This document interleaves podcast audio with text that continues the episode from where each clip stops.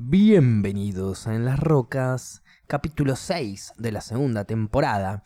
Hola Milton, ¿cómo estás? ¿Cómo te va, Facu? Yo estoy muy bien, ¿y vos? Bien, acá andamos, por suerte. Eh, estamos con Chubaquita, que Me es Chubaquita, encanta. un muñequito que traje eh, para la gente de Spotify que no lo va a poder disfrutar, pero es un muñeco de Chubaca.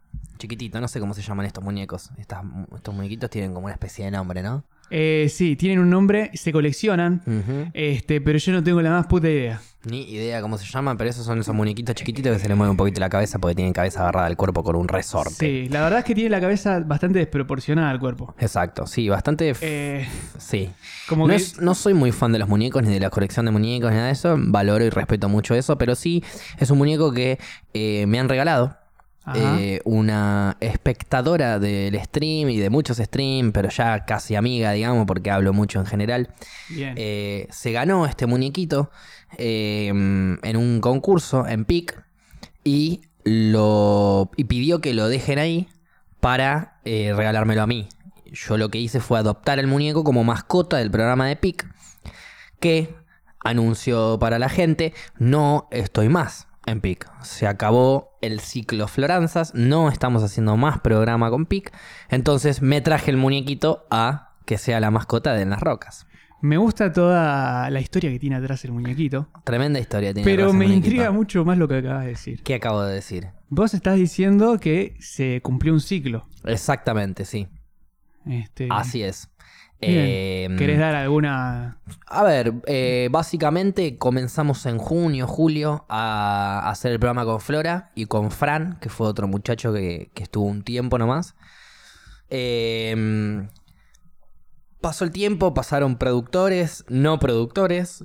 Por momentos teníamos productores, por momentos no teníamos productores. Mucho tiempo estuvimos haciendo improvisaciones con Flora de lo que podíamos.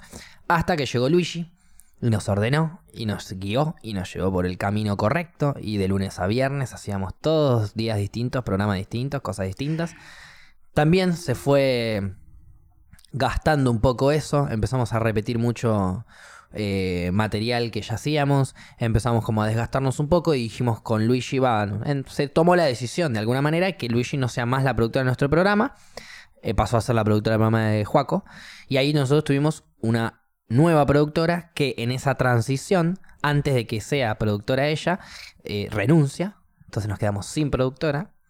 Pues como iba a arrancar y renunció. Iba a arrancar y renunció porque se fue a otro trabajo, no sé qué pasó. Cuestión que no arrancó, en fin, en definitiva. Hicimos, no hicimos un programa ese día porque no teníamos nada para hacer.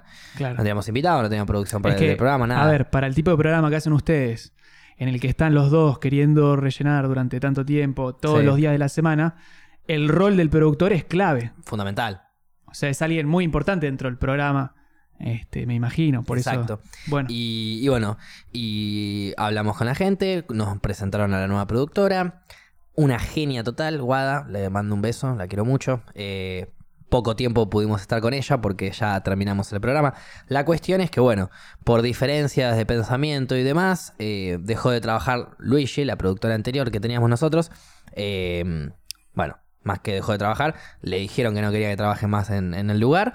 Y, y entre un poco ya el cansancio y el agotamiento de, de- de- nada, el desgaste de una relación que uno tiene con laboral, eh, más este acontecimiento que no me pareció correcto ni que se hayan manejado de la mejor manera, tomé la decisión de, de- yo obviamente conjunto con Flora, primero lo hablé con ella, con un caño de por medio, por supuesto, y, y después volvimos y antes de empezar el programa le dijimos a la, a la chica de recursos humanos, Mel, que también le mando un beso grande, que se ha comido las mil y un de audios míos que ha tenido que bancarse ya por culpa de otras personas que no tienen nada que ver con ella, pero bueno.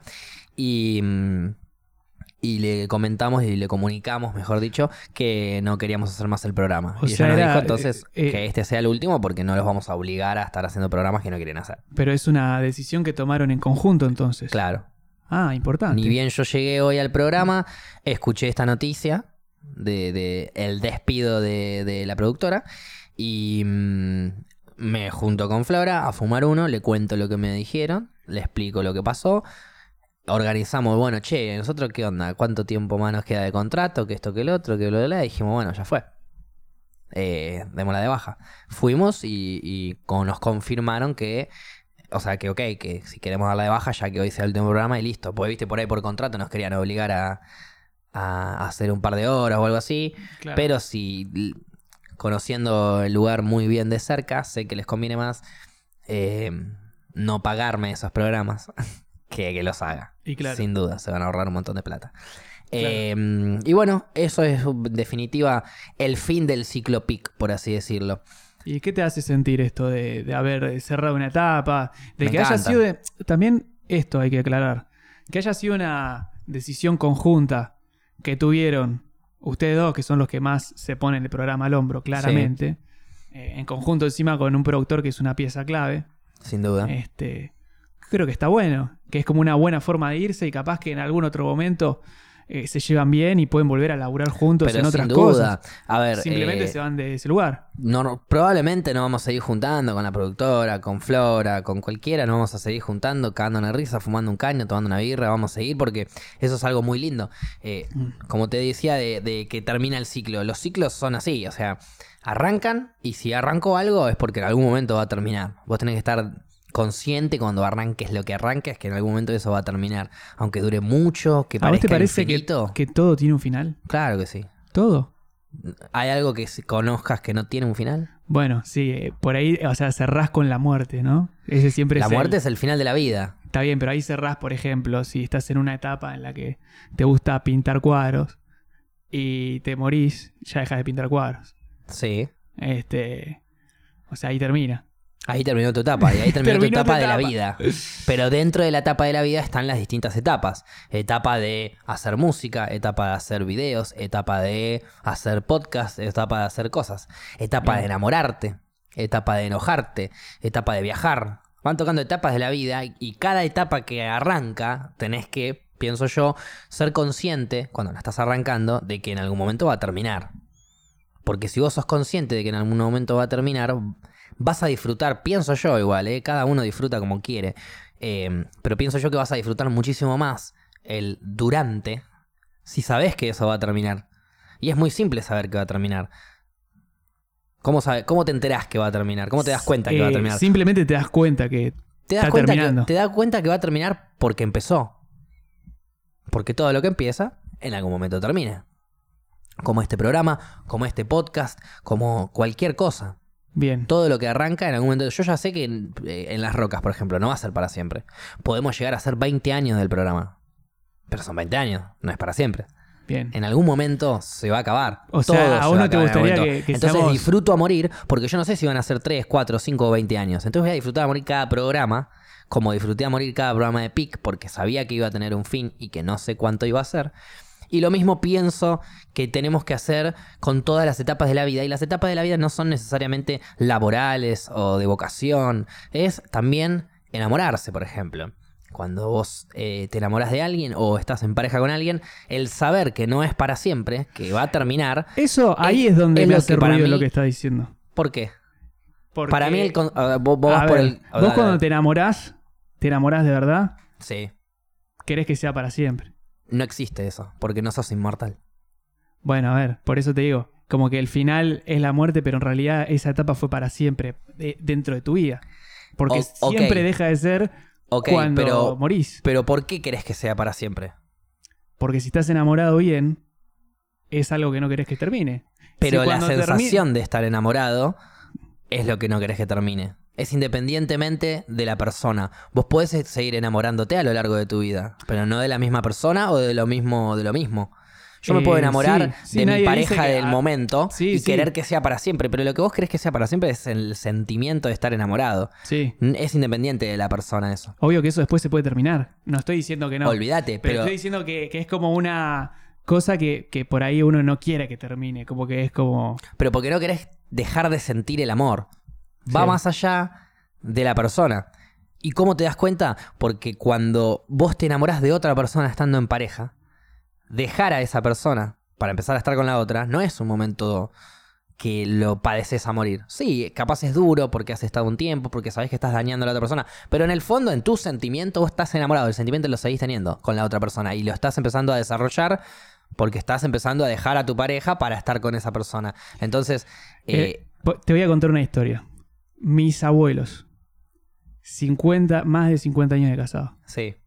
Este, los chavales se enamoraron y durante toda su vida tuvieron ese sentimiento tan fuerte que, que estuvieron juntos todo ese tiempo. Y amándose y llevándose bien, Sí. a veces llevándose mal. Cosas que pasan, pero estuvieron enamorados desde que se conocieron hasta que terminó su vida. ¿Terminó la vida de los dos juntos? ¿O uno primero y después el otro? Eh, no, terminó la vida de uno, eh, lamentablemente. Y la vida Y- del que terminó primero, entonces sí tuvo ese amor para siempre, pero el otro no. Claro, uno de los dos eh, tuvo el amor para siempre. Pero el otro no, Claro, porque se murió antes sí. y no fue para siempre, tuvo un par de días sin amor. Por eso es lo que ahí es donde a mí me hace ruido. Eh, Ahí es simplemente dos personas que no necesitaron de ningún otro ningún otro factor ajeno para sentir el sentimiento de amor. Hay gente que después de estar durante mucho, mucho, mucho tiempo, incluso 50 años, con la misma persona sintiendo el mismo sentimiento hermoso de amor, que en definitiva para mí ese es el objetivo de vida, el eh, ¿para qué vinimos? ¿Viste la famosa pregunta? ¿A qué vinimos? A amar. Amar Bien, durante toda tu vida esa y premisa. punto. Es lo único que podemos hacer que seas completo y natural, sano y que no jode a nadie, ¿entendés? Amar. Eso es lo único que venimos a hacer.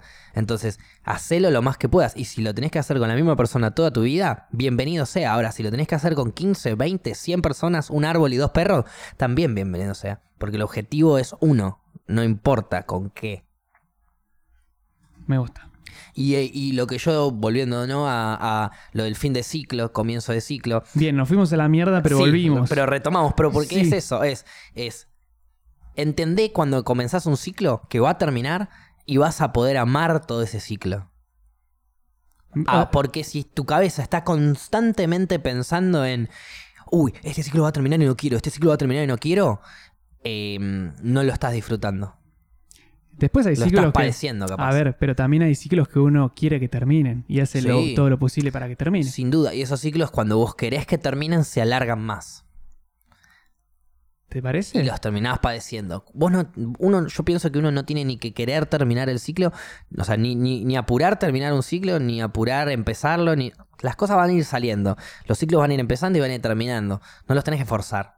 Es lo que vas sintiendo en el momento. Está bien, pero si vos tenés un deseo de que el deseo empiece o, o termine. Bueno, vos tenés que hacer algo al respecto, Bueno, claramente. vos tenés si que estás ir en un ciclo de mierda y querés cortarlo, cortalo, claramente.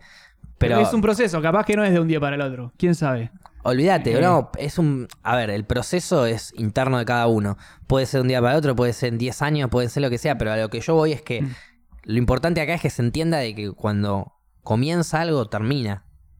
Bien. Y si vos entendés ese concepto desde un principio, pienso yo igual, insisto, ¿eh? por lo menos mi, eh, mi forma de, de verlo. A ver. Es como mi, mi... No sé si mi ejemplo, pero sí, es como mi, mi forma Pero de sí, vivir ¿cómo o mi sentiste? pensamiento. También cómo, cómo sentiste vos esto. ¿Entendés? Exacto. O sea, el, el hecho de que a vos eh, como que sea un cierre de un ciclo y un comienzo de otro, es una etapa generalmente muy copada de una Exacto. persona. Estar en ese punto es una cosa generalmente muy buena. Como empezar un nuevo desafío, renovar las ganas, Sí. renovar el entusiasmo con algo que por ahí ya venía decayendo con otras cosas. Eh, ese, eso te, te- te puede dar un impulso eh, muy copado. Así que Sin duda. Eh, está bueno que lo hay que veas aprovecharse de eso, hay que aprovechar de todos los impulsos, sobre todo el fin de algo, el fin de un ciclo, que ya sabes que es el comienzo de uno nuevo. eh, tranquilamente te, ese es el impulso y, le- y las ganas de, bueno, yo mañana me levanto y sé que va a arrancar algo nuevo. Por ahí todavía no sé qué, pero sé que va a arrancar algo nuevo. Porque tranquilamente ahora, por ejemplo, eh, dejo de hacer el programa los martes y los jueves, pero los martes y los jueves empiezo a hacer otra cosa. Y ahí empezó algo nuevo. ¿Qué se te ocurre que vas a empezar a hacer, Facu? Chupar Fernet. ¿Fermelo? Mucho. Eh, Nada, pero por ejemplo, el martes que viene, yo ya le dije a Flora, el martes que viene, en el horario del programa, nos vamos a tomar cerveza ahí a la esquina de donde íbamos siempre. Y listo. Y va- pero se van a quedar en la esquina del canal. Y pero porque ahí es el, Hay un barcito. claro, el Ah, centro que- cultural. no, es el centro cultural donde íbamos a escabiar, por eso. Claro, ya era como el punto de encuentro. Exacto. Muy bueno. Mantener eso. Pero aparte yo eso ya lo venía hablando hace un tiempo atrás. Decía, boluda, eh, prefiero dejar de hacer este programa que lo estamos, que es cuando no teníamos producción, ¿no? Que te está saliendo para la verga, que es una poronga. Dejemos de hacer el programa y en el horario del programa vamos al Freire a tomar Fernet, le digo. O sea, me chupa un huevo eso. Vamos al Freire a tomar Fernet antes que tener que estar ahí haciendo nada. Haciendo, rellenando dos horas al pedo. Pará, igual ustedes, no es que. A ver. Eh, yo entiendo que te desgastó eso de tener que improvisar por ahí durante mucho tiempo en un programa. Sí. Pero de verdad, yo que algunas veces los vi, algunas veces me metí así por intriga. De, como Sí, una, vez que te conocí, dije, uh, este chabón encima la conocía Flora, que es una genia Sí. y todo. Este, Mandamos un saludo grande a Flora. Sí, y la verdad que lo que hacen es algo copado. O sea, de verdad, no, no cualquiera eh, lleva un programa así. Y yo Este, me divertía buen- mucho haciéndolo. Buen equipo, a eso hoy. Como Este, pueden salir yo- cosas buenas de ahí. Es lo que yo le decía a mm, no solo a Flora, a mi productora, a la gente de ahí de PIC también. Em, yo, eh, ahí ya los últimos, las- los, los programas, digamos, que yo hacía ahí en PIC, yo no iba ahí a. O sea, era mi laburo, claramente. Yo cobraba plata y yo exigía que me paguen y que me paguen bien y todo lo que vos quieras. Pero en definitiva, estaba yendo ahí a divertirme, a hacer algo que no podía hacer en otro lado, que era actuar, sacar un personaje. Entonces, si estoy yendo a divertirme y me dejo de divertir, dejo de ir. Y eso fue un poco lo que pasó también. Se dejaron de divertir. Y nos empezamos a dejar de divertir con Flora, sobre todo cuando eh, la producción empezó a, a- a ir decayendo. Justo ahora la producción empezó a explotar y nos empezamos a caer de risa y nos estuvimos recagando de risa los últimos programas. Pero bueno, entre todo el desgaste que ya fue pasando, más este quiebre de que eh, yo tengo una relación muy buena con mi ex productora eh, y que la hayan echado de esa manera, a mí no me pareció correcto y tomé un paso al costado, como hicieron varios que trabajan ahí también. Bueno, Este, mm, yo, diferencia, diferencia de pensamientos que vengo teniendo con ellos desde hace mil. Este, mm, pero bueno, que yo lo he hablado con ellos y listo. Y ya está.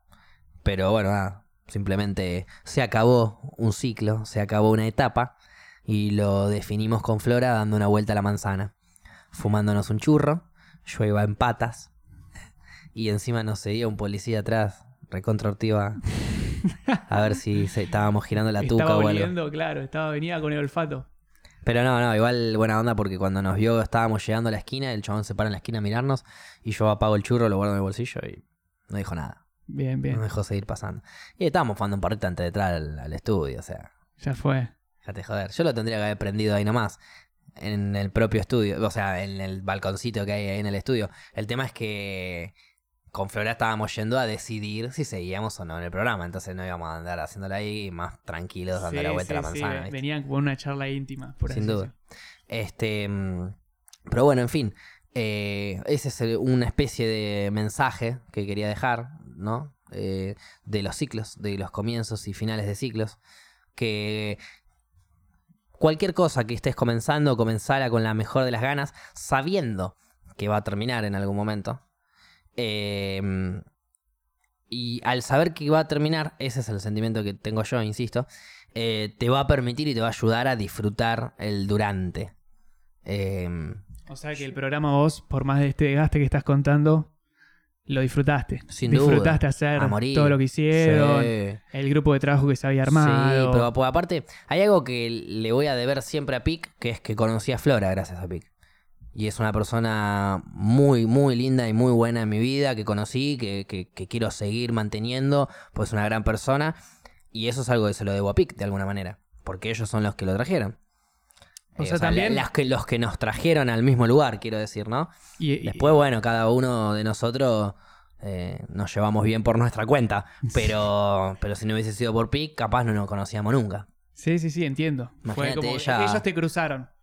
Y vos después Claro. encontraste muchas cosas y en con común. Flora, digo, la primera persona, lo digo porque es la con la que más me llevé, más estuve, más con pinche fui. Pero lo mismo digo de Luigi, de Licha, que son productor, director de cámara, eh, de Facu, que fue productor de piso también. Digo, un montón de personas más que estuvieron ahí. Eh, gente que ha ido al programa de invitados, o sea, Bueno. agradecerle también a amigos y a, y a personas que se han prendido a jugar conmigo ahí en el programa, que capaz no les pagaban ni el Uber, pero iban igual, se prendían y le ponían la mejor onda. Este, mm, nada, qué sé yo. Estuvo bueno. Creo que Por eso, eh, de todo lo de todo lo que hagas, siempre vas a sacar un montón de cosas buenas. Me También hay un montón de cosas así. malas, pero las cosas malas ya está, ya pasaron y no me las voy a poner a rememorar. Me pongo a rememorar las cosas buenas y, y a pensar en lo que se viene. También te sirve aprender de las malas para el día que te, eh, que te toque Sin estar duda, ahí, Sin duda. eh, hacerlas bien. Sí, claramente. Sin duda. Pero Sí. bueno, en definitiva es eso. Es un proyecto que ha finalizado, que, que estuvo bueno y que. Y que no, no sé cómo seguirá ahora el, la- el, el canal, digamos. Porque se fue bastante gente de, de repente. Claro. Y no pudimos hablar con el dueño porque no fue hoy, en todo el día. Así que bueno, un besito para él. Suerte mañana si llega a ir. Va a tener un par de reuniones seguro. Para quilombo, claro. Este, mm, Bueno, ojalá igual que se puedan rearmar, que puedan seguir con su proyecto. que le dé, sí, ojo, olvídate. Si olvídate. vos te, de- o sea, si estás un Ojalá que poco le vaya agradec- bien. Claro. Sí, ojalá que explote Pic y que sea la posta. Prefiero un- una productora de streams y de streamers que una productora de televisión toda la vida. Este, ojalá más que eso, ojalá que se den cuenta todas las cosas en las que se han equivocado y las, y las cambien. Eso para mí es más. Porque también hubo mucha diferencia de pensamiento que quizás hasta a mí me hace dudar si no dejar picantes todavía.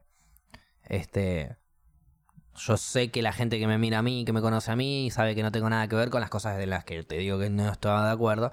Pero, pero en definitiva sigo yendo al mismo lado en donde no pienso lo mismo. Ahora ya no. Pero. Pero en definitiva, bueno, eso. Eh, ojalá cambien muchas cosas.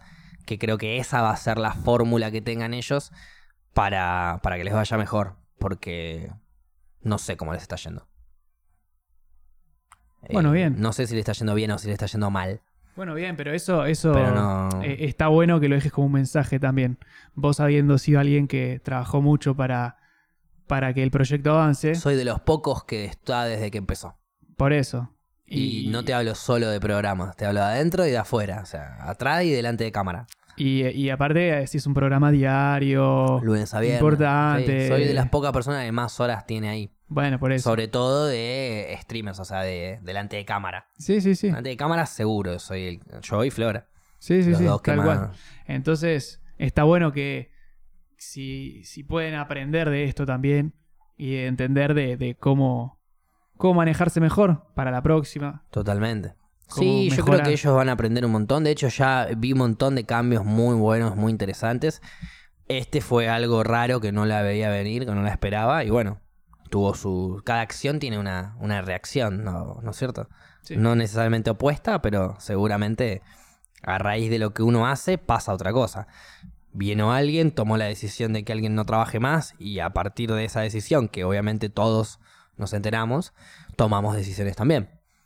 Y esas son las repercusiones de tus acciones, básicamente. Sí, sí, sí. Tal cual. Este, y bueno, así pasó. Ahora veré por Twitch, como todo el mundo lo fue haciendo desde que yo arranqué, eh, los programas, porque algunos programas veía. El del gordo lo veía, el del momo lo veía, a veces lo veía.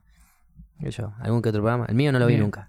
El tuyo, y porque lo estabas haciendo, boludo. Sí, pero después no lo vi afuera. Ah, no veías ni siquiera No, lo. Algunos pedazos. Justo el otro día hicimos un sketch. eh, o sea, había que hacer unos juegos, unos desafíos. ¿Ves? Porque teníamos esta productora, una genia guada, que nos puso este desafío, estuvo muy divertido.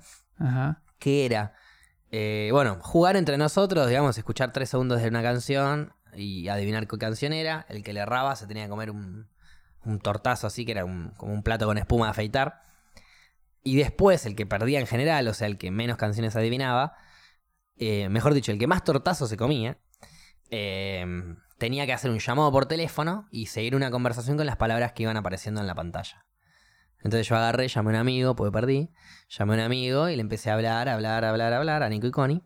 Y iban saliendo eh, palabras en la pantalla y yo iba improvisando con las palabras que iban saliendo. Difícil, boludo. Y eso O sea, después lo volví a ver, oh, estuvo muy divertido. Nah, no era difícil, era una boludez. Pero eso es lo que hace un, un rapero casi. Eh, el rapero rima. Lo Bueno, hace con flow es- y durante un beat. el- es como el nivel anterior. Yo estaba hablando con un amigo y, por ejemplo, mientras estamos hablando ahora, tengo que decir cerveza Y, y mientras estábamos hablando, digo, bancame, te meto una cerveza y después tengo que decir Pero- árbol. Y, y yo iba metiendo, está bien, yo iba llevando una conversación eh, que tenía sentido, pero por momentos quizás a veces hasta lo perdía. Pero o cambiaba de rumbo de Es repente. que eso te iba a preguntar. ¿Vos tenías un tiempo para usar esa palabra? ¿Entendés? Como si tenías Creo que no, pero igual cada vez que 10 aparecía segundos. yo la decía. se- O sea, yo estaba en la mitad de la oración y aparecía la palabra y la metía. O sea, venías medio rapeando. Venía, venía bien. Porque si vos, o sea, venía improvisando bien, pero me salía justo la palabra como para darle la vuelta y poder meterla. Eh, rimando, rapeando, sa- eso ¿sabés que me- no me- podría hay, hacerlo. Si hay algo que me encantaría hacer, O me posta, costaría mucho. o sea, adquirir ese- esa habilidad sería la de poder este, rapear como hacen esos chabones que Claro. miran una palabra Empiezan, sí. y empiezan y, y te la pueden ir cambiando y vos llegás a ese nivel de improvisación. me parece Yo lo puedo zarpado. hacer, pero no rapeando sobre un beat. Te lo puedo hacer hablando una conversación. Donde vos empezás a hablar conmigo y me van saliendo palabras y yo te meto las palabras en la conversación. Eso sí, no tengo duda. Lo hice el otro día, fue muy divertido, por eso lo volví a ver. Pero después no podés, eh, si escuchás un beat que tiene un tiempo, caer en los tiempos. Eh, sí, pero me parece que voy a necesitar muchísima más preparación musical. Porque si bien yo conozco eh, todo lo que vos me decís de los tiempos, de cómo entrar y qué sé yo, Sí. tengo mucha teoría, pero no tengo práctica Claro. y no soy bueno musicalmente. Quizás no.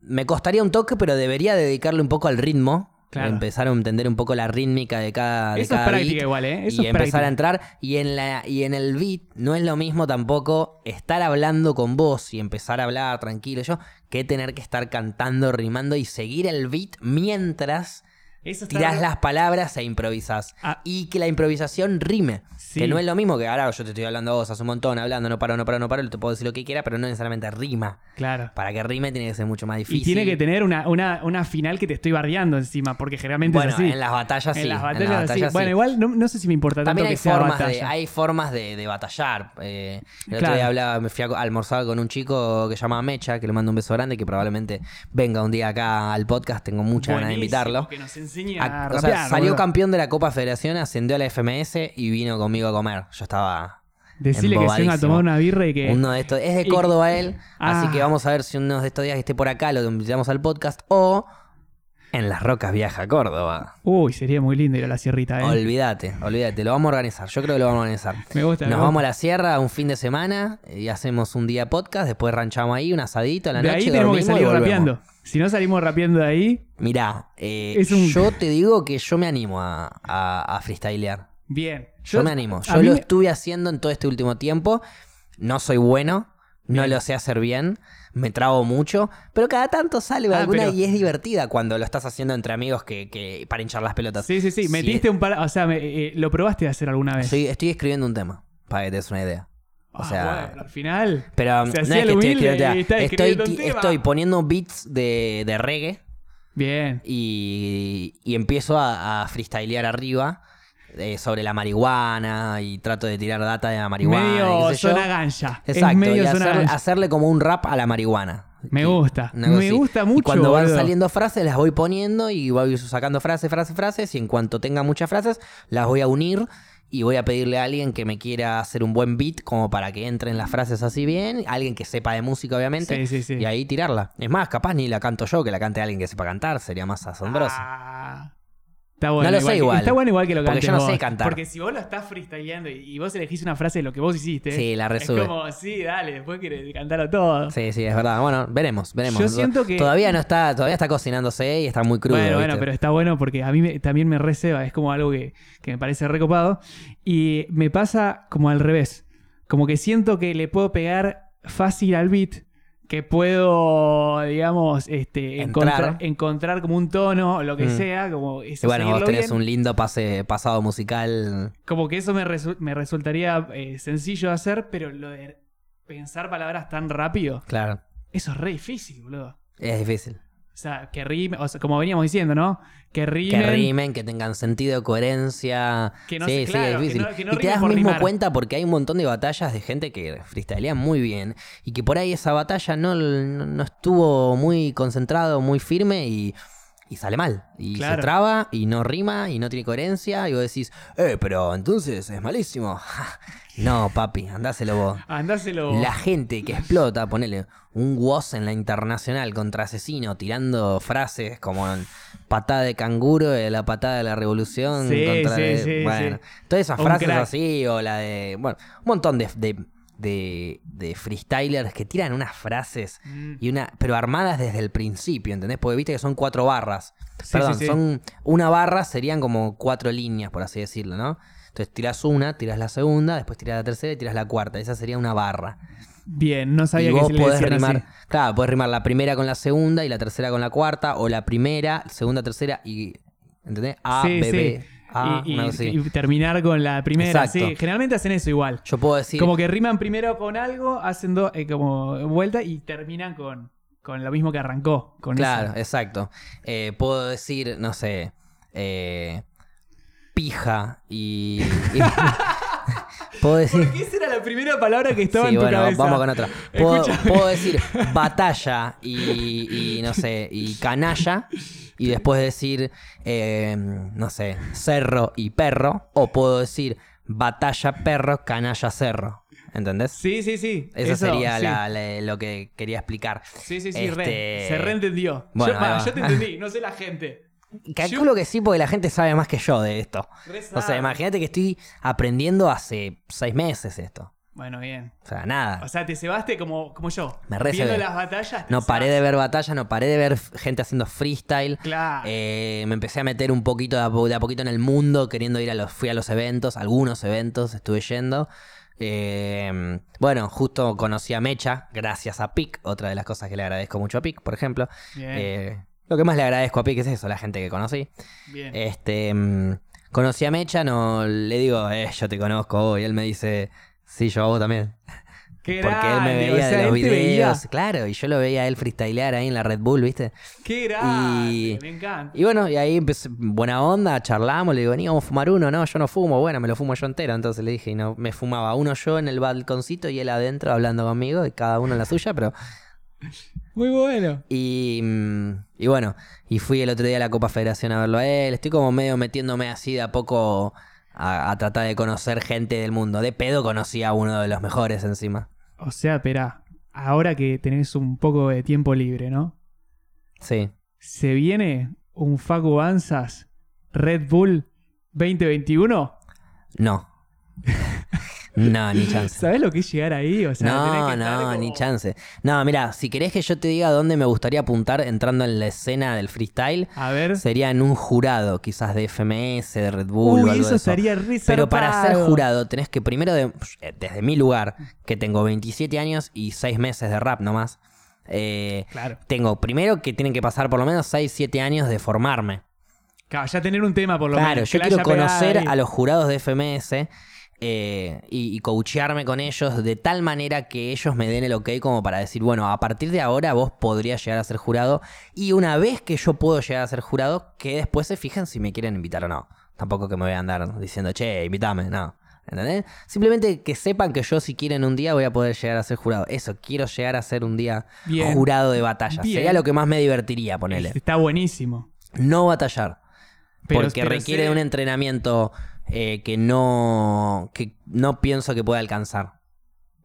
Aparte con- estás- con- o sea, no me daría el, no, no sacrificaría tanto como para alcanzar eso. No, claro, no, necesitas sería muchas mucho horas. sacrificio, ver, claro, exacto. Necesitas muchas horas de estar todo el tiempo practicando para llegar al nivel de ser campeón. Y yo pienso que quizás ni así te alcanza, o por lo menos a mí. Necesitas una cuotita, una cuotita de talento puede que llegas a necesitar y, mm, y tiene y es re musical justo ese talento. Y yo en lo musical siempre fui un gran amante de la música desde muy muy chico, pero nunca fui eh, un conocedor Pero de pará, las estructuras musicales, por así te- decirlo, de tocar instrumentos. Te lo digo. Em, eh, para mí, ¿eh? O sea, es, es como aprender una- un idioma nuevo. El tema de la sí, música. Sí, Y es entiendo. algo que al principio hablas eh, como Tarzán, ¿no? Y, y es medio rústico todo lo que haces y le- por ahí le pegas en el palo con el tiempo y qué sé yo. Sí. Pero a medida que lo vas practicando y lo vas hablando con otra gente, cada vez te empezás a comunicar mejor. Y es algo que, que no lleva una vía de aprender. Si vos de verdad te gusta la música, qué sé yo, y lo haces como un hobby un ratito y te pones a tocar con alguien, a improvisar algo, Puede llegar a salir algo copado. re, pero re. Sí, obvio. Bueno, mi idea quizás, a ver, mi idea no es dedicarme a esto, ni en pedo. Amo hacer reír, prefiero seguir haciendo chistes que hacer... De hecho, la canción es eh, alguna, una idea que se me había ocurrido hace mil años, que creo que hasta lo habíamos hablado con Gaby, o no me acuerdo si lo habíamos hablado con vos, Gaby. Ah, Gaby es, es un gran Depende productor. El, el rap a la marihuana. El Ah, rap del el hippie rap del era lo primero sí. que habíamos hablado, sí. ¿El Que también escribí un par de barras de eso, sin conocer de rap, todavía no escuchaba rap, pero tiré un par de barras así rimando. Y. mm, y después lo dejé. No, no, no lo seguí haciendo porque sabía que musicalmente no iba a poder ir a ningún lado y lo dejé. Ahora me metí en el rap y ahora tengo ganas de hacerle una canción a la marihuana, mucho más genuino el sentimiento. Bien. Y quiero hacerlo gracioso también para que la gente le baje un mensaje, pero que se entienda que es una canción de un comediante, bien, no de un músico, eso. ¿entendés? ¿Sabes qué? Cuando, cuando, viste que cuando estás escribiendo una canción, no sé si te pasa a vos, pero generalmente, si, si no la estás terminando, como que está bueno cambiar a otra cosa para después retomarlo. Sí. De dejarlo enfriar, digamos. Sí, sí, y después sí. le decoras pero, el. pero descargar también y, y seguir como en esa intensidad de entrenamiento Claro. eh, con otra cosa parecida, pero del mismo palo. Pero Lo que yo cosa. hago a veces es agarrar, tirar un par de, de, de beats de rap randoms, así que encuentro que me gustan, y empezar a freestylear, y empezar a freestylear, empezar a freestylear un buen rato, y después me pongo los beats de reggae, y ahí empiezo a usar temáticas canábicas. Bien. Y una temática por ahí es lo medicinal, y otra temática por ahí es lo recreacional, y otra temática es lo ilegal y lo legal, y bueno, y Bien. empiezo a tratar de freestylear desde ese lado y a sacar barras, Bien, barras pero que te- puedan lo que llegar te iba a decir es, para cuando empezás a descansar de eso, podrías poner como premisa, en vez de la marihuana, en las rocas. Y Por tenemos ejemplo. nuestro rap de las rocas. Ok. Ok. Sería como, o sea, tener ya un jingle. Un jingle de ¿Vos querés que yo haga el jingle? No, no sé, no sé. A ver, ver. entre los dos podemos hacerlo. Yo hago, estaría bueno eso. yo hago la letra, eh, o sea, tipo, tiro las barras y vos me das una base con un bajo, Gaby pone la batería y ya está, un bajo, una batería, ya hacemos una base medio de rap y yo tiro las barras. ¿Cómo la ves? ¿No te ves en el bajo? No me veo La armando una base. No, me veo armando una base. Tipo, yo toco la viola, ¿no? De, de, de hacer un beat, para mí tiene una magia este, que tenés que saber. Y es más, para mí tenés que improvisar con el beat que después eh, Va a ser, va a ser el- la canción. Ok, sí, olvídate. Como que ya lo sacás de ahí directamente. Bueno, entonces vamos a tener que juntarnos a hacer música. Me encanta. Y ver tipo, nos sale. ponemos a improvisar. Ustedes me dan, do- do- ustedes dos me chavales dan la base, claro, me dan la base que... No, no, pero, pero lo- yo quiero sumarlo a Gaby porque una batería o algo así vamos a necesitar Bueno, también. Gaby es el que hace la música. Solo guitarra no nos va a alcanzar. Y O- aparte Gaby, claro, nos puede producir todo. Igual, ojo que hay, hay eh, páginas donde hay muchos beats, ¿no? Sí. Entonces vos agarras uno, Y te el que te gusta, ahí. y después lo haces. Como a vos te sale. claro, claro. Bueno, Porque si tiene derechos no lo puedes usar. No, bueno, podemos hacer eso, podemos No hacer lo nuestro, nuevo, y ya fue. Total, Sí, es bueno, algo eso- nuestro. ese ya es el nivel más muy- pro. Está, pero es por eso te digo, es simplemente tirar una base que sea más o menos acorde y ahí empezar a delirar palabras y que yo puedo empezar a improvisar, pero a vos se te puede ocurrir una muy buena y después la metemos también en el medio. Me cae, me cae. Y ahí hacemos, no sé, Es un más- minuto y medio de canción y listo. Podemos hacer como una improvisación que sea una vuelta vos, una vuelta yo, una vuelta vos, una vuelta yo. Ahí va. Y entonces ahí, capaz, viste, como que nos metemos en esa de. estamos- Empezamos a ir y volver, ir y volver, ir y volver. Y a Esa la la vez, técnica, esa es y la a la vez nos damos un pequeño espacio entre que vos estás haciendo y yo estoy esperando. Bien. Es un espacio en donde yo puedo empezar a procesar y a pensar otras rimas para que salgan. Tal cual. Si tengo que estar tirando una tras otra, por ahí en algún momento ya no, no sé. Estoy más pensando en no parar que en qué estoy diciendo, ¿viste? Claro, tal cual. Tal cual. Y ahí se genera una, no vamos a decirle batalla, una muestra de freestyle Me encanta. una, una especie de muestra, ¿no? Una demostración, una, una batalla presentación, si querés decirlo. Pasa que no es batalla, porque en realidad estamos los dos hablando de algo y va a ser el programa, que lo queremos los dos, no es que vamos a estar bardeando el programa. Claramente, Salvo que vos quieras bardear el programa. Bardeando a Paula es este programa, así que ¿por qué no? Bueno, pero a Paula sí la podemos bardear. Sin duda. Paula podría ser parte del, del, jingle, claramente, si sabe cantar muy bien, Paula. De Yo hecho, nunca la escuché cantar. de hecho pens- acabo de. Se me aca- Listo, lo canta Paula. ¿En serio? Y claro, yo no voy a cantar. Yo Pero- hago la letra, Paula la canta. Pero, Pero la- que la cante bien rapera. Ese es el tema. Como que no, no. Lo hablamos con Yo Paula. Yo creo que Paula se va a copar. Yo no, no es que estoy tratando de tirar abajo a Paula ni nada. Uy, no, va a tirar abajo a Paula. Me encanta. Este es el mejor momento. Tirala al aire y yo le meto el batazo. digo, Che, consulta rápida antes que digas. Dale. ¿Cuánto tiempo estudiaste música, Milton? ¿Yo? ¿Yo? Sí, ¿Cuánto tiempo estudié? sí. No, no, pero pará, no voy a hablar de los conocimientos musicales que tenga Paula. Para Ah, mí debe saber mucho de, de música, pero no la veo rapeando, no la veo en el modo Ah, ok. rapeador. Lo bueno, digo por eso, pero, ¿eh? pero por eso, nosotros lo que vamos a tratar de hacer es sacar la rapera que hay en ella. Ay, la tenemos que luquear como sacar rapera y la todo. Joaquí, la Roma que hay en ella. Ahí te tiré La dos nombres de freestylers. Esa creo que es de trap. Ah, pero no rima también. No, la vi nunca en batallas. esa? Yo, puede ser, yo no la vi. Nunca la vi batallar. Bueno, yo la Pero que yo no la haya visto no significa que. que no, haya, que no lo haya hecho. Bueno, bien. Claramente. Entonces, me encanta.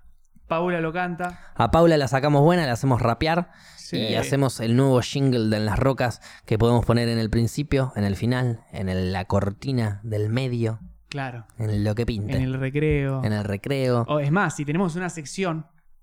Pasa que no tenemos secciones No nosotros. tenemos secciones, nuestra sección es cosas. Y a Sí. partir de ahí jugamos para arriba, Es para más, abajo. hoy para arrancamos para hablando de izquierda. ciclo y terminamos hablando de vamos a rapear un. Y terminamos empezando. claro, y bueno, es que, de- es que justamente es eso. Terminó un ciclo, quizás, en donde estaba improvisando eh, sketch.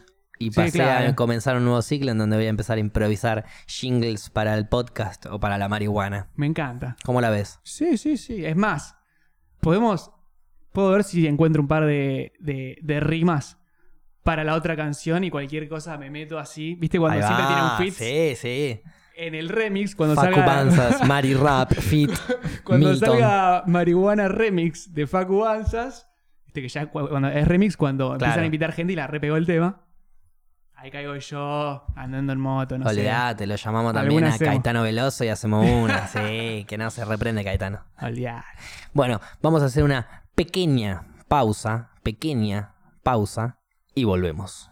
Y estamos de vuelta con En las Rocas en su capítulo 6 y no podíamos dejar de hablar con Milton de esto que te voy a comentar ahora, que A es ver. que toca el indio en el Malvinas. No, no, no. Ay, ¿cómo que no? Toca Fundamentalistas del Aire Acondicionado. Claro, no es la banda del indio. Es la banda del indio. Entonces, O sea, ¿y no toca el indio? No. Uh, la rebajó. Pero hay como una, un rumor, que es lo que leí, qué sé yo, en una nota, A ver.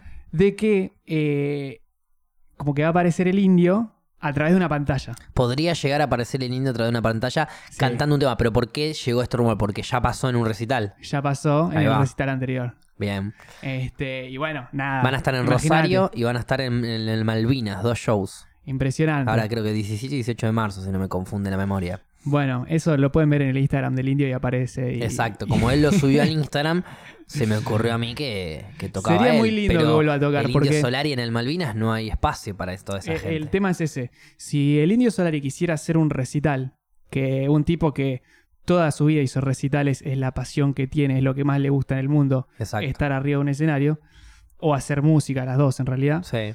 este, que no pueda estar tocando por, por todo lo que pasó y porque lo que genera también decir, Es que, voy que, a hacer un recital. que él toque es un peligro. Y es mucha la gente que, que, que iría por lo que genera el indio, ¿no? Porque todos sabemos que el indio a nivel de, de- de rock nacional Sí, superó los estándares y, y- y creó nuevos. y sigue, si- sigue haciendo, a ver, el espectáculo que hace, lo hace con esta banda que son fundamentalistas del aire acondicionado, Sí. que son uno mejor que el otro. Sin o duda. sea, por más, a ver, uno dice, ¿son los redondos? No, no son los redondos. No, no, no. Pero- Otra banda, una muy buena banda. Eh, obviamente que tocan temas los redondos y eso Mm. es lo más lindo que tiene ver al indio. Este tiene temas nuevos muy buenos también. Obvio, sí, muy ricos discos. Este, Pero el show en sí es impresionante. Y que, que- que tanta gente lo quiera ver provoca de que sea casi inviable de que lo haga. Entonces vos pensás que en los Malvinas, si podemos llegar a contar con una aparición del indio, sería como mucho a través de una pantalla. Y, y creo que lo, lo principal sería, no le tendría que avisar a nadie que va a ir el indio. Te- o sea, si llega a aparecer, bueno, pero el tema es no... este, O sea que el indio debería hacer sus recitales anunciándolos una semana antes y diciendo que él no va a estar. bueno, eh, los redondos hacían eso en una época. En la época de, de la dictadura, Mm. era como esta noche o mañana te llamaban. Era como una... Se, se corría, digamos... Se eh, corre la bola, tocamos acá en dos tocamos días. acá y, y la gente le dice a la otra gente y la gente a la gente y hacían ese tipo de cadenas porque en realidad era muy difícil tocar en esa época. Obvio. Y promocionan los shows Y más así rock and roll. y, y la rompían toda, digamos, se llenaban los lugares. Bueno, también era... los discos que tienen los redondos son Eran los impresionantes. redondos. Claro, no, sí. Desde, desde que arrancaron ya tienen temones, discazos. Es que es algo... ta- ¿No te pasa con los redondos de que... eh, No pasa de moda. No te aburrís de escucharlos. Más allá de eso, como que es algo que no escuchás tan seguido. A ver, porque hay bandas que por ahí suenan parecidas a otras bandas, o, o que ya son de un género, Exacto. y decís, uy, es, es este género, y, y lo identificás bien, ¿no? Si es un rock and roll, un reggae, lo que sea, pero de repente decir qué género son los redondos, y qué sé yo, por ahí tienen un rock and roll muy clásico, y de repente tienen una- un arpegio con en- efectos de Sky, y decís, ¿qué es esto? Y, y no es fácil definir lo que es. No, sin duda. Pero Este, sí podemos definir que nos, nos encanta. Sí, bueno. Eso sin duda. Es algo que escuchar eh, un riff o una base o, un, o, o al mismo Indio Solari eh, sonar, eh, ya no- a mí por lo menos me brinda calma. Es como, bueno, tranquilo, sé que voy a escuchar un buen tema de acá. A mí, ¿sabes qué me pasa? Puedo reconocer la guitarra de Sky.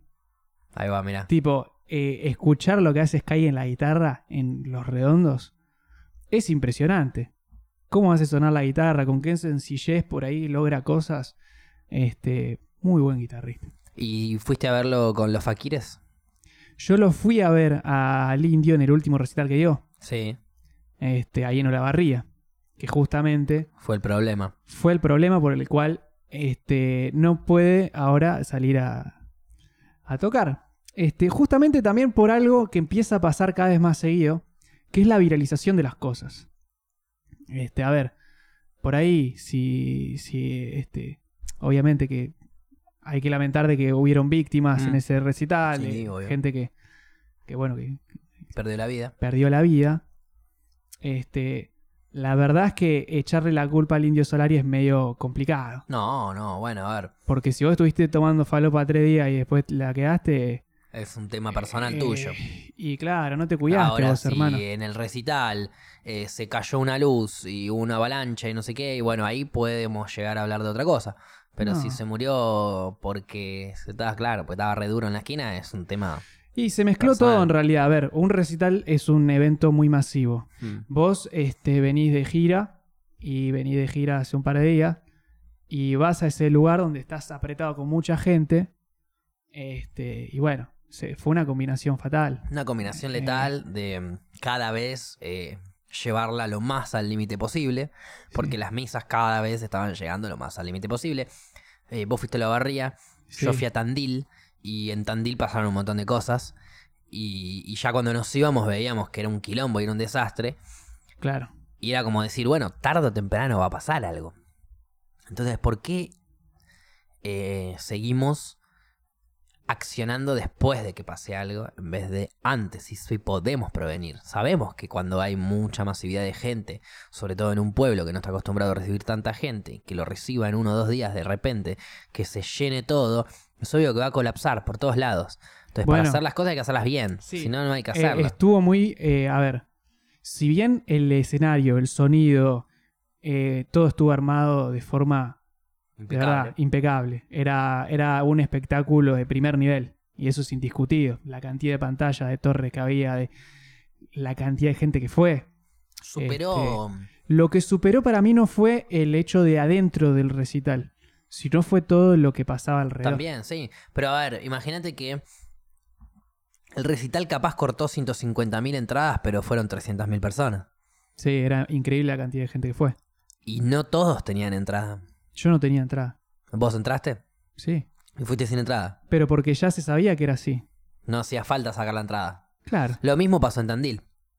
Bueno, cuando fui yo. Eh, nos tiraban toda la bola de, che, no vayan con entrada, no hace falta, puedes pasar igual. Y Sí, vi sí. mucha gente pasando con entrada y yo entré sin entrada. ¿Por qué entré sin entrada? Porque no me la pidieron, pero la tenía. bueno, es Pero que dije, eso- me la voy a guardar en el bolsillo y hasta que no me la pidan no la doy. Y no me la pidió nadie. Me revisaron para entrar, pero no me pidieron A ver, entrada. es que que pase eso también eh, es beneficioso para la localidad donde se haga. Tandil o La Barría generalmente no reciben 300.000 personas. Y la movida que te genera recibir tanta gente, económicamente hablando, para una ciudad pequeña, es algo positivo. Sí, si pero lo haces bien. Claro, Si si, lo lo haces haces bien, bien. sí, si lo haces bien, sin duda. Si está mal organizado, y la verdad, porque estuvo mal organizado desde... Es un caos. eh, claro, eh, es duplicar la población por dos días de un día para el otro. Sí, y, y no, no estaba tan planeado el tema de dónde acampaba la gente. Porque, a ver, el fenómeno indio solari se podría comparar tranquilamente con el fenómeno Woodstock Ah, de los 70. sí. Que como que los recitales cada vez se, te- se iban alejando de la ciudad y siempre eran eh, como se corría este bola en bola en, en el que este, te decían ahora va a ser en Woodstock. Claro. Que es un campito, una ciudad, es un campo básicamente. Sí, y ponemos el escenario acá y te y van a tocar todas estas bestias. Y bueno, eso para la localidad de Busto fue impresionante. Sin duda, no- pero porque se organizó bien, y no, porque no, no hubo fue- bardo. eh, Claro, Eran hippies, no eran eh, ricoteros, que sabemos que son, es un público mucho más jede. es que aparte estaba en, en un campo donde no tenían acceso, o sea, no, no es que estaban pegados a un área residencial. Sí. Esto era como un predio que estaba en el medio del área residencial del lugar.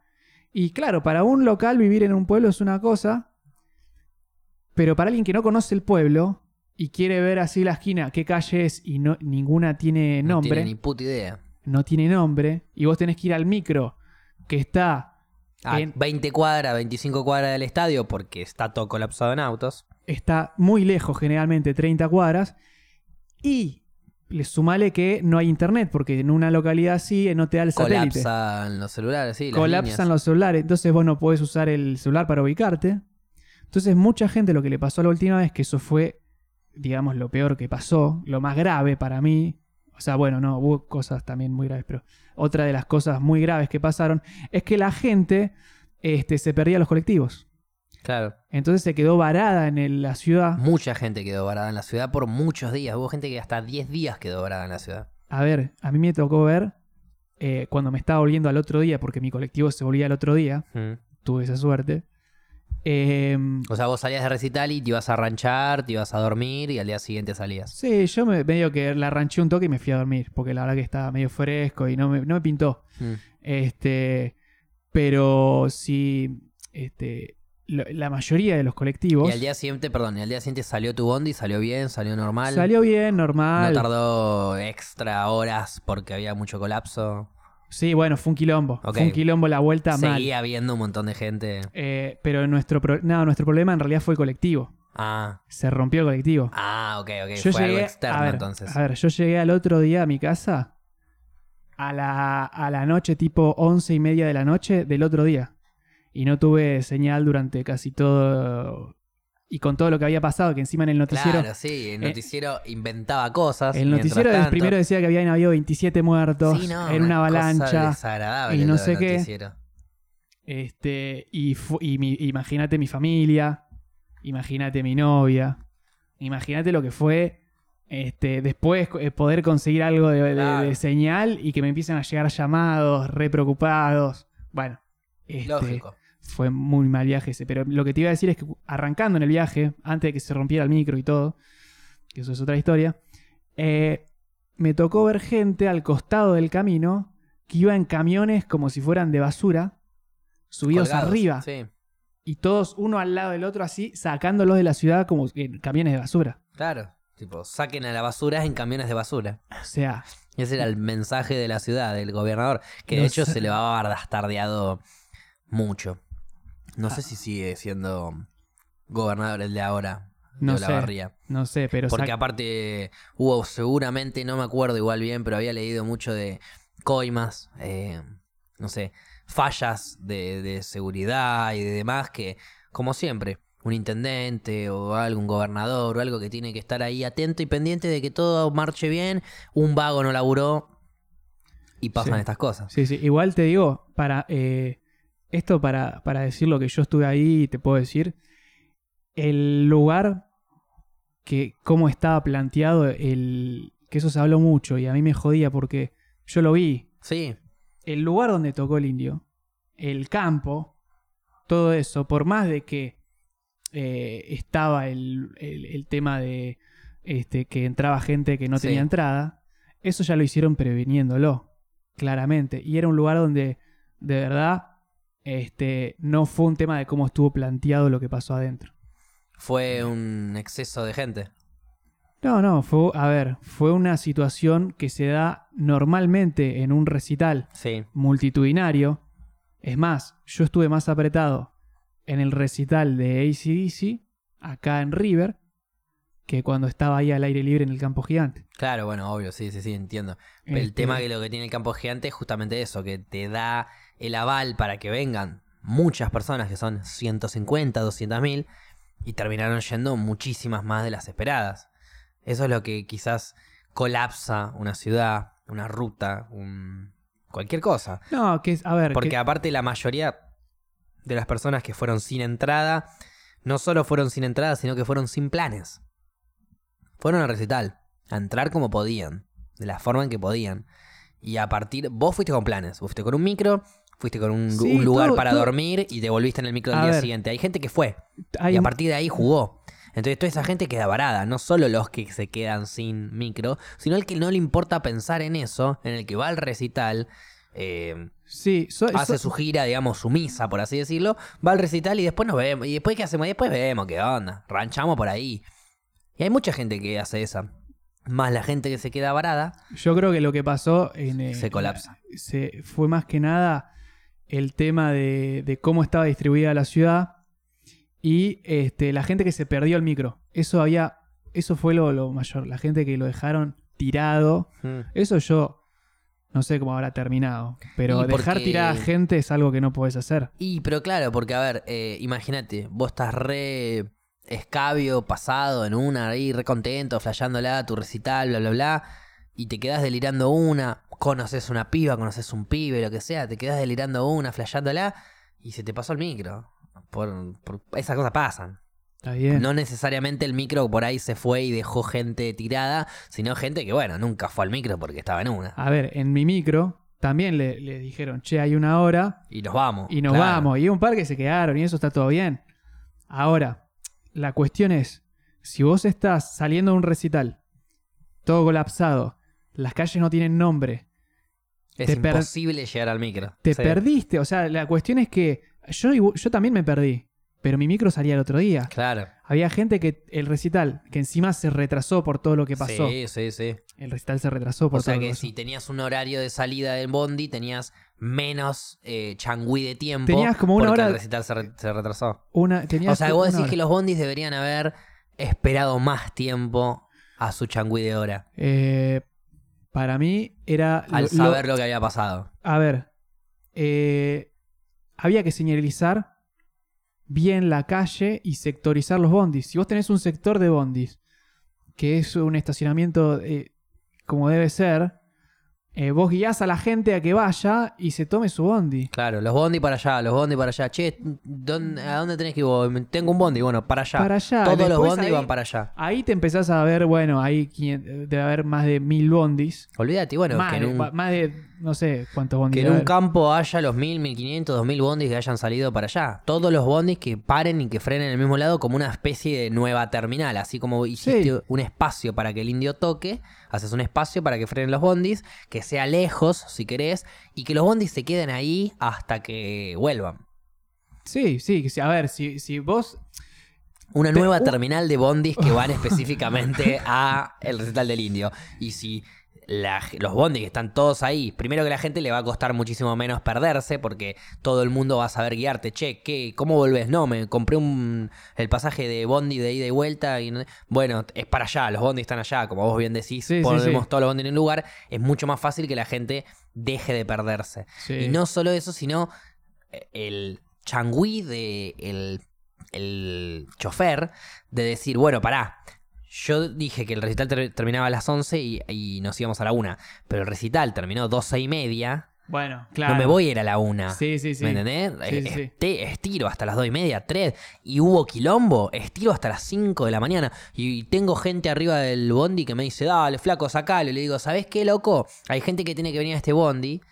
Y que si yo me voy ahora, lo dejo en pelotas. El tema Vos también tenés que está... esperar dos horas, pero si yo me voy ahora, Pero pará, el tema también está en- es simplemente eh, darle un eh, changüí de horario. No es, eh, es como por ejemplo, yo digo, me voy a las on- me voy a la una porque a las 11 termina el recital, pero yo sé que el recital termina a las 12, entonces no me voy a la una, me voy a las 2. Sí, bueno. pero yo sí, sé que hubo problema en el recital, entonces que una horita, una horita y media le tengo que dar más a la gente. Entonces, me- en vez de irme a las 2, me voy tres y media, 4. Está bien, bueno. es una pero- cuestión de decir, bueno, mi- mientras tanto vos sos el chofer que manejó hasta ahí, pero después a las 4 me voy.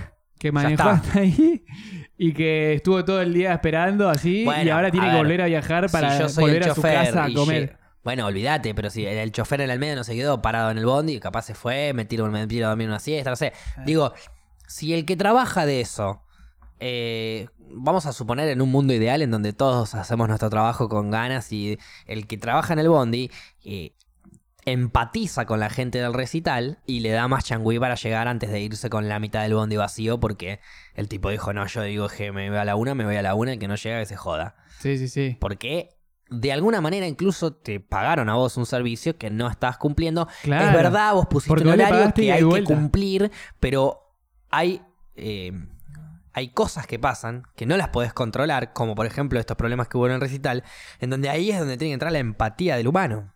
De decir, Sí, bueno, bueno. pará, loco. Sí, me debería ir a la una, como dice el lugar donde yo firmé que me iba a la una y a mí me importa un carajo si estos fumones duros de mierda vienen o no vienen.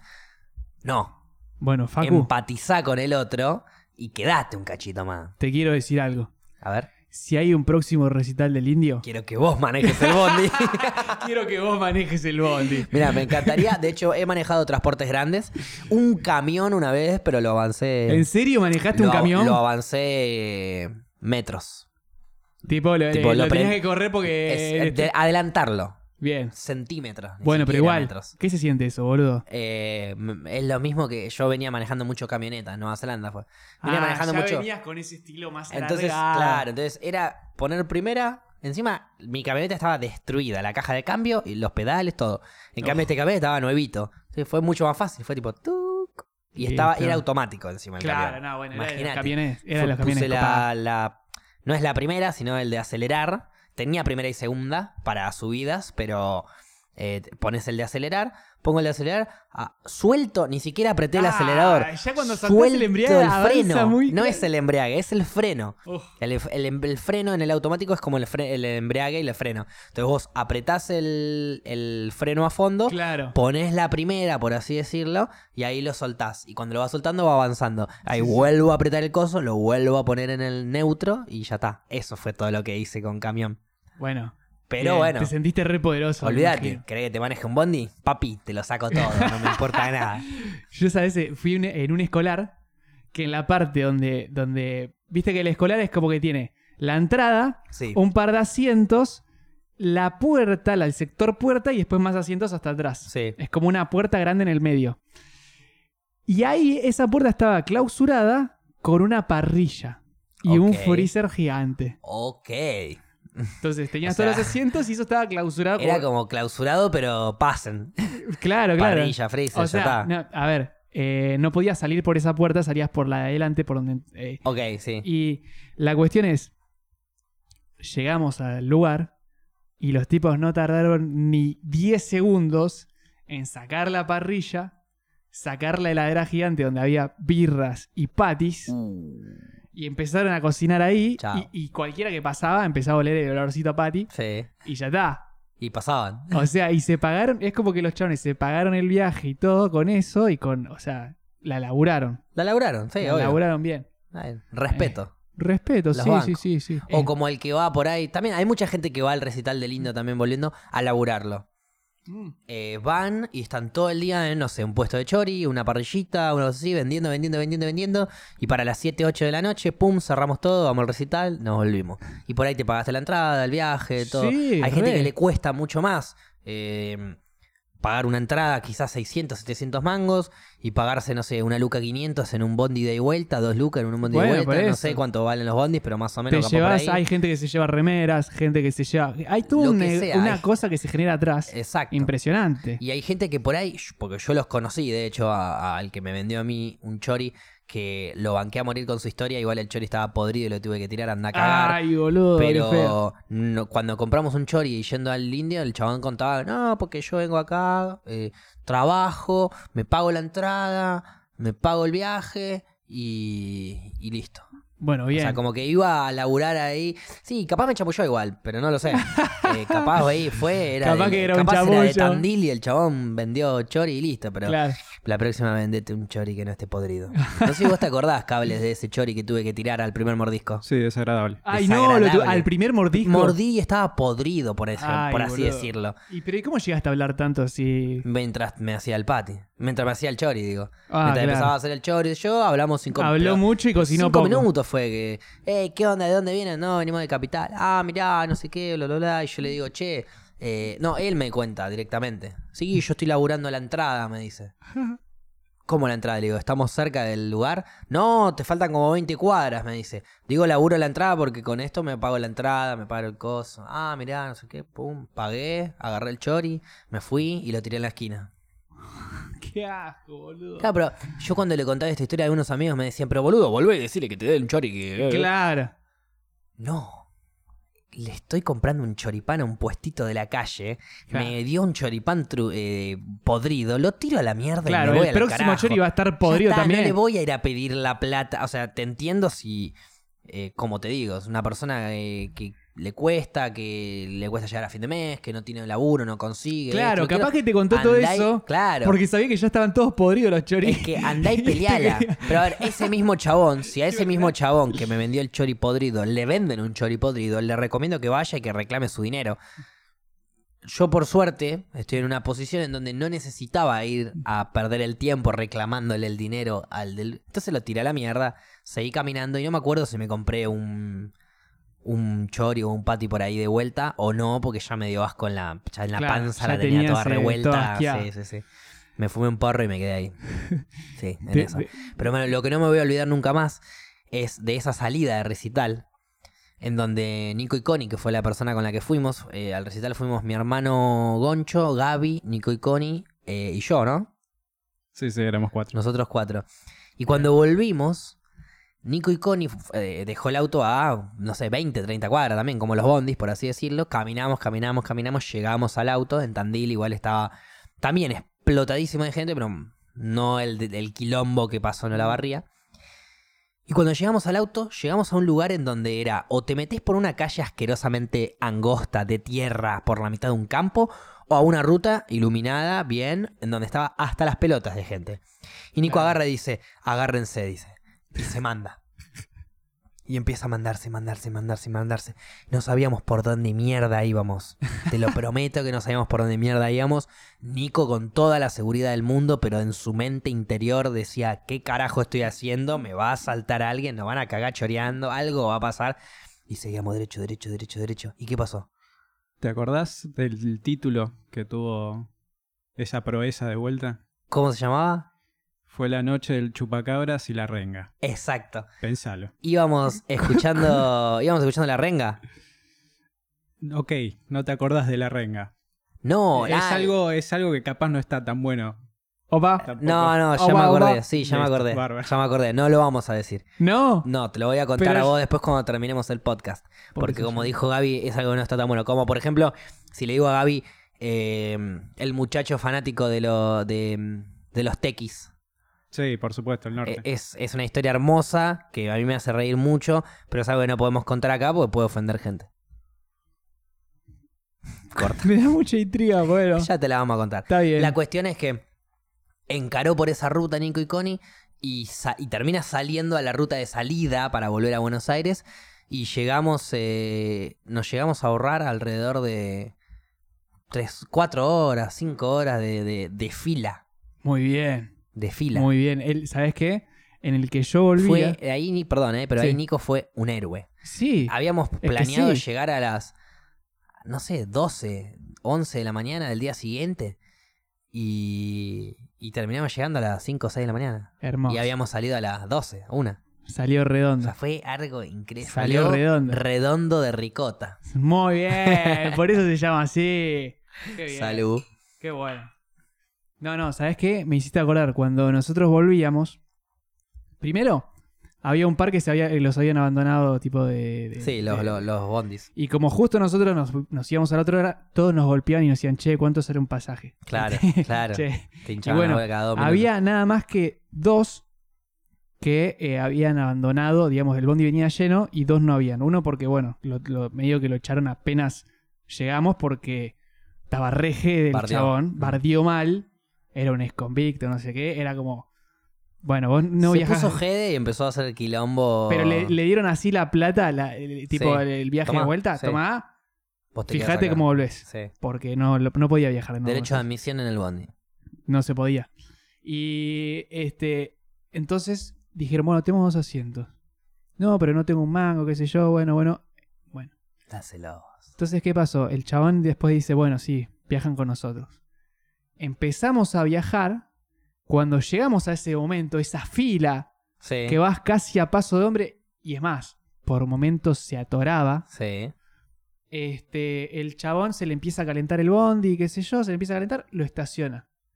Entonces agarra a los dos que, que- que viajaban gratis Sí. y le dice, venga muchachos, vengan, ayúdenme a bajar la heladera. Bien. Agarra, deja la heladera al costado de la ruta y empieza a sacar las birras, las, ¿viste las Wagner? Las que son del Super Día, No. que sale como 30 mangos una latra de medio... Ok. Bueno. Empezó a sacar birras. Empezó a sacar birras a lo loco y era como que, viste, puso el cartel, dos birras y el mango. Qué sé yo, cosas así. Empezó a vender birra. Empezó a vender birra el chabón, no le importó nada. Mientras que esperaba que y le. por ahí alguien le tiraba una seña y le decía, tomá, pum, y le daba las dos birras, tres Ay, los birras, chabones cuatro que birras estaban por ahí. viajando. Claro, los chavales que estaban viajando venían en el auto y de repente se encontraban con un cartel Que decía al, vendido birra. al otro día a la mañana que decía 2 por 100 y somos cuatro, listo, cuatro birras. Frías salían. Po, po, po. No sabés la cantidad. Toda la birra que no habían vendido durante la noche La la, vendió ese chabón. vendieron ahí. Sí, pero toda la y los birra. dos que viajaban gratis iban y llevaban las birras y Iban, traían la llevaban plata. y se pagaron el viaje así. Está tipo, bien, fue como- Lo laburaron. Lo laburaron, lo laburaron. Claro, es más, pibe, yo, ¿querés en un, yo en momento lo vi medio cansado a uno. Y justo, viste, pararon como 3, 4 autos juntos. Mm. Yo la verdad que estaba al costado del camino. Estabas al pedo y dijiste, me Está- pongo a vender birra yo también. Sí. Ahí va. Entonces fui, llevé un par de latitas. este, nada, estuvo divertido. Estás al eso. pedo y querés colaborar. Sí, sí, sí. olvidate, sí. Después, después la cagada fue después de eso que fue muy divertido, muy entretenido. Ya venía calentando el motor de no sé qué. em, ah, quiso agarrar una ruta que como hizo tu amigo, pero no fue tan héroe porque se desvió a tipo Ah. yendo a Bahía Blanca, una no, cosa no, que esta ruta como- fue como héroe. como que nada que ver. Y encima en el medio se le rompe, se le termina de romper la correa al bondi. Ok, chao. Medio de la nada, pleno recital del indio que está todo medio colapsado. Entonces tiene que llamar a alguien para que le traiga una correa hasta ahí y se vuelvan a ir este, eh, para, para Claro, arrancar. seguir, el- sí, sí, sí, Sí. seguir el viaje. La cuestión es que cae un chabón del seguro, no tenía correas porque no había conseguido. Entonces como que lo pasa a buscar y se van los dos hasta un pueblo a, A buscar, una correa. correa. Están como dos horas y media. Nosotros mientras tanto de noche en el bondi así, Esperando. esperando, sin señal, sin comer una mierda, sin agua casi. Bueno, te- había un par de birras que las empezó a repartir entre todos ahí Claro, enseguida. sí, ya Las- en poquitas que habían sobrado. Lo estuvimos esperando dos horas. Pum, viene con una correa nueva, arrancamos y ahí fue cuando llegamos tipo a tres y pico de la mañana a casa. Qué viajecito, papi, ¿eh? Fue un viaje, o sea, del otro día, imagínate. Sí, sí, sí, sí. Fue un viaje tremendo. Pero Ahora, eh, ya acercándonos sobre al final del programa, con esta segunda parte, voy a encarar mi parte de reflexiva, que a es ver, después de todos estos problemas, después de todo esto, estos quilombos, todas estas controversias que encontramos en el camino del recital, todas estas piedras, todos estos pozos, todos estos cactus que nos pusieron en el medio como para que llegar al recital y disfrutar de la música sea más complicado. Me dieron unas ganas de ir a un recital, guacho.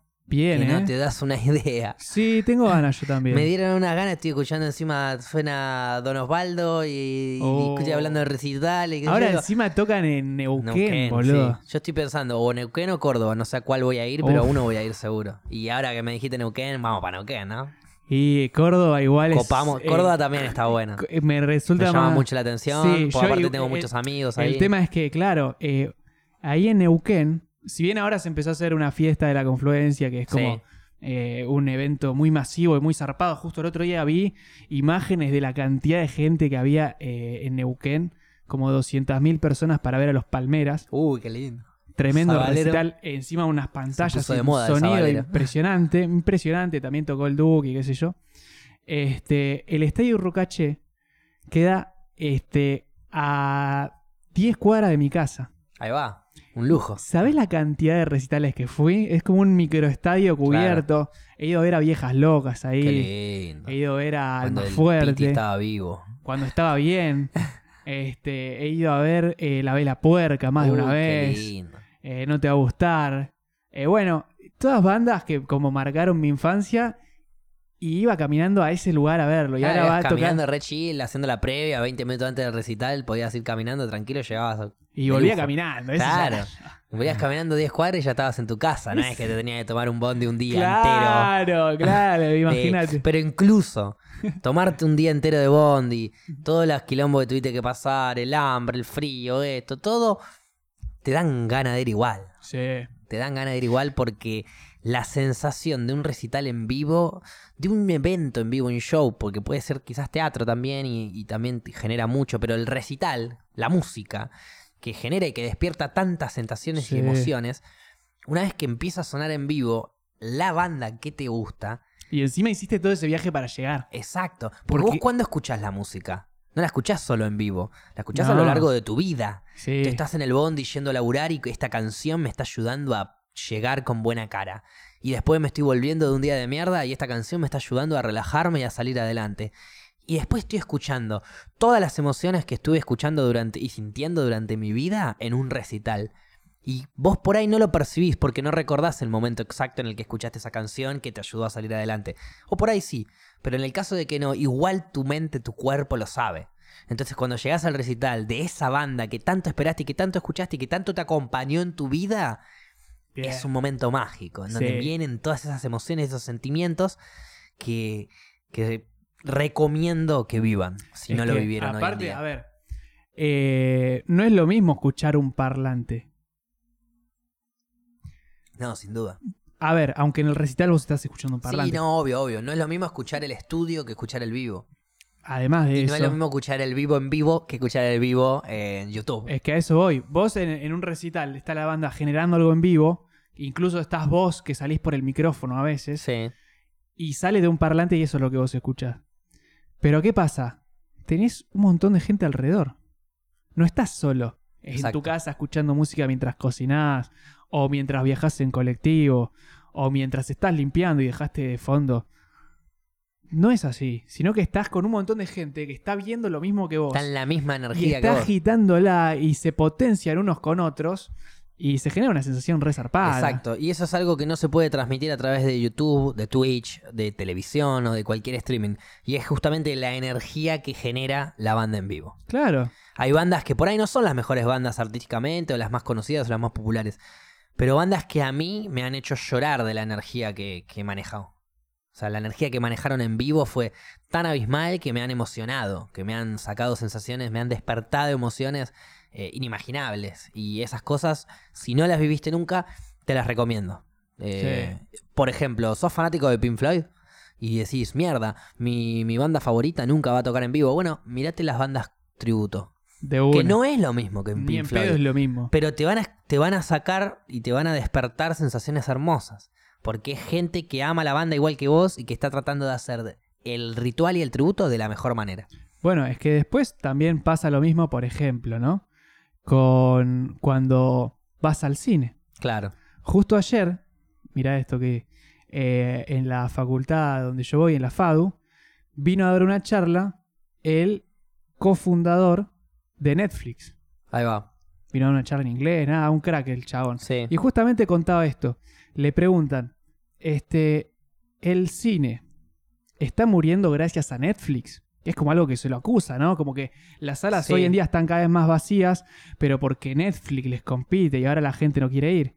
Y el chabón dice, mira, vos cuando vas a un restaurante, este, no es que estás comiendo algo exclusivo que solo puedes comer ahí. Vos lo puedes cocinar en tu casa esto. Si te vas y te comes una milanesa, una pizza, lo que sea, lo puedes cocinar en, en- en tu casa. Pero en realidad lo que te están vendiendo es la experiencia de ir a un lugar. La comodidad de no tener que hacer nada y que te llegue la comida a tu que te plato. llegue la comida, el lugar en sí, cómo está ambientado, El chef que lo hace de una manera especial que no lo vas a poder hacer la gente que te rodea, en definitiva. Es otra experiencia. Mm. Y pasa lo mismo con el cine. Vos podés ver una película en tu casa, incluso podés tener un home theater, podés tener este Puedes ir al cine solo y no es lo mismo que ir al cine con gente. tal cual, tal cual. Y, y- y también pasa eso de que la experiencia cine es una experiencia como ir a un restaurante. Exacto. O eh, ir a un recital y no escuchar tu banda en un disco.